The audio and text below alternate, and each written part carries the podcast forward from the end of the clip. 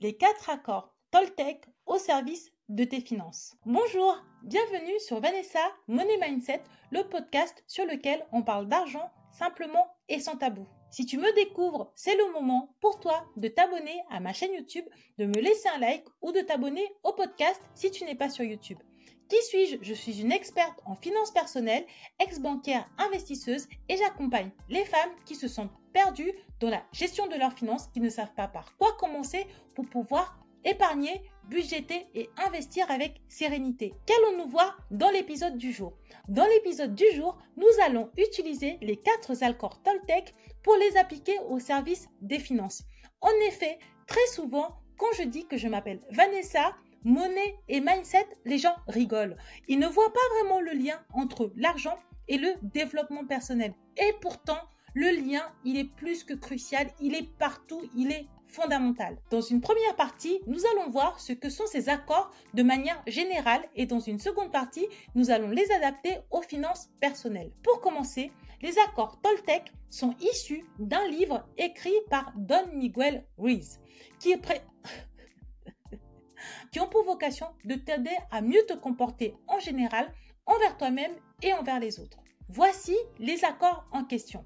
Le premier accord, que ta parole soit impeccable. Cet accord met l'accent sur l'importance de parler avec intégrité et vérité en évitant d'utiliser la parole pour t'auto-saboter ou blesser autrui. Il s'agit de parler de manière positive et constructive. Le deuxième accord est que, quoi qu'il arrive, ne fais pas une affaire personnelle. Cet accord nous enseigne à ne pas interpréter les actions et les paroles des autres comme étant dirigées contre nous. Il aide à éviter les souffrances inutiles liées à la prise personnelle de ce qui est dit ou fait autour de nous. En effet, si tu imagines que des éléments sont contre toi, tu vas être la principale victime des pensées résultantes de ces pensées. Alors que si tu arrives à prendre de la distance ou du recul, cela permet de ne pas récupérer le fardeau négatif véhiculé par les autres.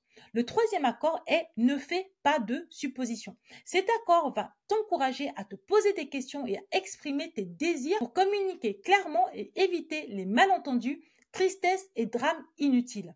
Dans cet accord, il s'agit de ne pas supposer que tu sais ce que les autres pensent ou ressentent à leur place. Et le dernier accord, c'est fait toujours de ton mieux. Cet accord est une invitation à toujours donner le meilleur de toi-même dans toutes les circonstances. Certes, le meilleur peut varier d'un moment à un autre. Il faut insister et être autodiscipliné et éviter les auto-jugements négatifs et les regrets. Dans cette première partie, on vient de voir à quoi correspondent les accords Toltec. Dans une seconde partie, on va enfin les attribuer et les appliquer aux finances. Si on récupère l'accord Toltec numéro 1 qui est que faites que ta parole soit impeccable en ce qui concerne tes finances. Moi, je l'analyse de différentes manières. La première partie, c'est il faut que tu communiques clairement sur ta situation financière. En effet, communiquer clairement sur sa situation financière, que ce soit avec un conseiller financier, un partenaire de vie ou être honnête envers soi-même quand il s'agit de s'auto-évaluer et de communiquer sur ses finances est bénéfique. Il faut savoir être honnête et transparent sur la gestion financière. Le deuxième angle d'attaque sur les accords Toltec adaptés à tes finances, c'est avoir un discours qui te sert au sujet de ton argent. Les mots sont importants. Si tu dis tout le temps que tu n'as pas le temps pour gérer ton argent, tu ne trouveras jamais le temps. Si tu prononces des paroles négatives sur toi-même, tu auras moins l'audace d'aller chercher ton argent en fait. Si tu dis tout le temps, de toute façon, moi je suis bloque, je sais pas négocier, je sais pas gérer mon argent, il n'y a pas de secret, tu ne vas pas changer. C'est-à-dire que utiliser la parole au service de toi-même, de te dire oui, je fais des efforts, je m'améliore, je gère mes finances, je suis consciente, je suis dans l'avancement, ça n'a pas de prix en fait et c'est le premier chemin vers le succès financier. L'accord numéro 2 qui est ne fais jamais une affaire personnelle. En effet, les émotions personnelles peuvent affecter la décision financière. Apprendre à te détacher émotionnellement permet de prendre des meilleures décisions financières. Ce n'est jamais personnel, ce n'est pas entre toi et le marché ou entre toi et ton banquier.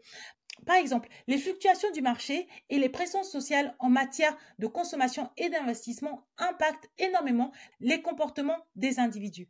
Ainsi, connaître tes biais psychologiques et les biais psychologiques auxquels sont soumis les individus permet de mieux gérer son argent.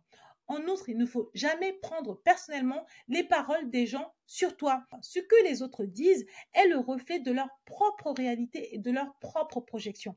Ce n'est pas parce que les femmes de ton entourage n'ont pas d'investissement immobilier ou boursier que ce n'est pas fait pour toi. C'est pas parce que les femmes de ton entourage ou les hommes de ton entourage, peu importe qui ils sont d'ailleurs, n'y arrivent pas que toi tu n'y arriveras pas.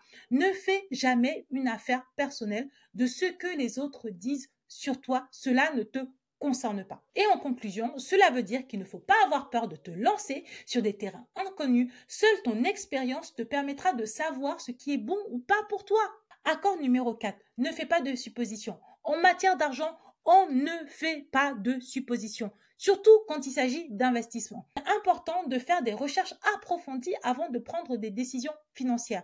Il faut toujours éviter de faire des hypothèses sur les tendances du marché. On ne se lève pas un matin pour se dire je le sens bien, je vais acheter des ETF. Non, on se forme, on regarde, on compare, on vérifie les index, on regarde les performances passées, on regarde les anticipations. On n'est pas dans de la supposition. En effet, il faut savoir qu'augmenter ses positions dans un marché baissier, ce n'est pas naturel. C'est parfois le fruit d'une analyse, de calcul, de connaissances, d'informations basées sur des éléments concrets. Après, on ne fait que confronter les études à la réalité. Il n'y a pas de magie ni de mystère. Accord numéro 4, toujours faire de son mieux, cela s'applique particulièrement au budget. Cet accord est adapté pour la gestion du budget et aux efforts constants et à la discipline qu'il faut faire pour améliorer sa santé financière.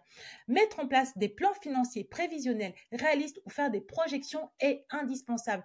Et cela va évidemment avec de l'autocompassion, de la bienveillance envers soi-même et sa gestion financière. Rome ne s'est pas fait en un jour. Voilà, on arrive au terme de cet épisode et j'espère qu'il t'a plu. C'était un épisode avec une piqûre de développement personnel pour te rappeler que le mindset, c'est hyper important à côté de la finance et de l'investissement. Si tu veux pouvoir apprendre à gérer ton argent, j'ai écrit un e-book qui est gratuit que tu retrouveras dans le lien de la description de cet épisode. Si jamais tu veux travailler sur la relation à l'argent, qui n'est pas la même chose très exactement, il y a aussi un e-book que j'ai offert qui est en description de cet épisode. Pour conclure, si tu veux passer à l'action, je t'invite à te procurer mon planeur que j'ai créé dans lequel tu vas pouvoir noter tes objectifs de vie, tes objectifs financiers, les traquer, les atteindre et les féliciter. Voilà ma choupette, j'espère que tout ça t'a plu. N'hésite pas à me laisser 5 étoiles si tu veux me soutenir ou me laisser un commentaire ou venir me parler sur Instagram. Je te fais plein de bisous et à mardi prochain.